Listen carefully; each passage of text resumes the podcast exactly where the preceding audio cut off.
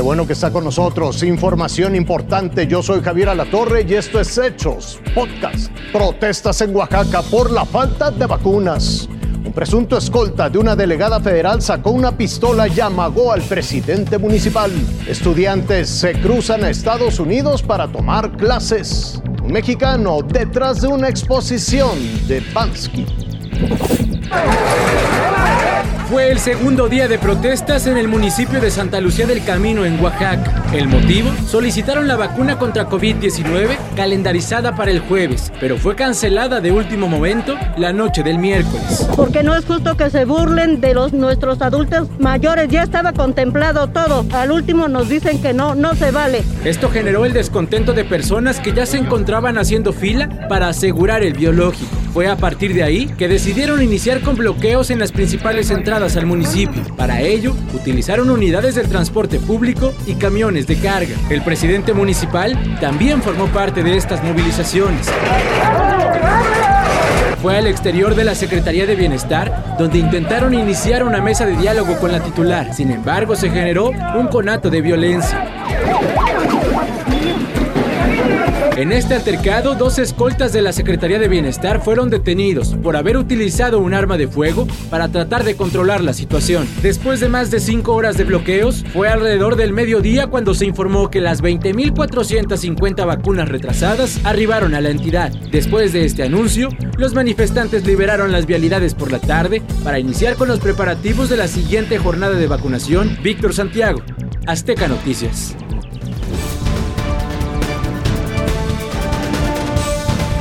Cuando sale el sol, cientos de estudiantes llegan a los puentes internacionales para asistir a clases del otro lado de la frontera. Algunos son mexicanos, otros estadounidenses que viven en Juárez. En la escuela hay mucha sana, sana distancia, la verdad. Estamos en lugares diferentes. Siempre nos dicen que no debemos estar tan cerca del uno al otro. En El Paso, Texas, ya regresaron algunas escuelas a clases presenciales. Otros combinan la opción online desde casa. En otros casos, los niños están en los salones de clases y los maestros de manera virtual. Ya no aguanto mi casa, ya quiero regresar.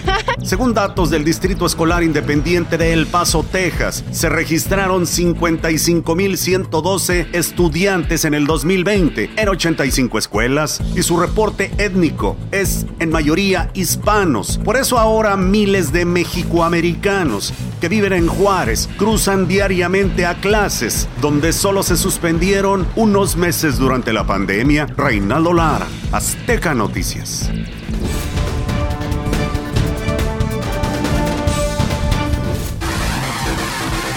El misterioso artista urbano Banksy está en Alemania.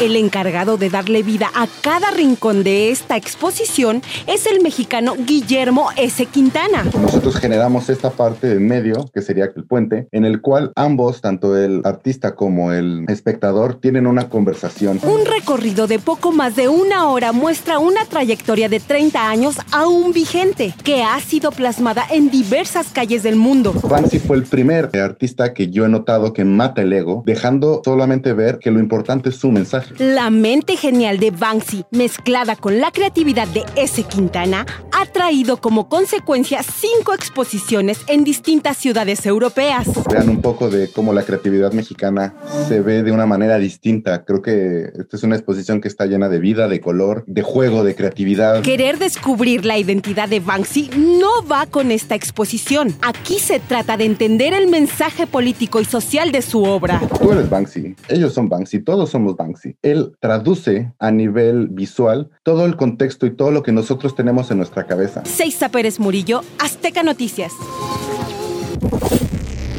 Lo invito a que siga con nosotros mañana con detalles de más información que justo ahora está en desarrollo.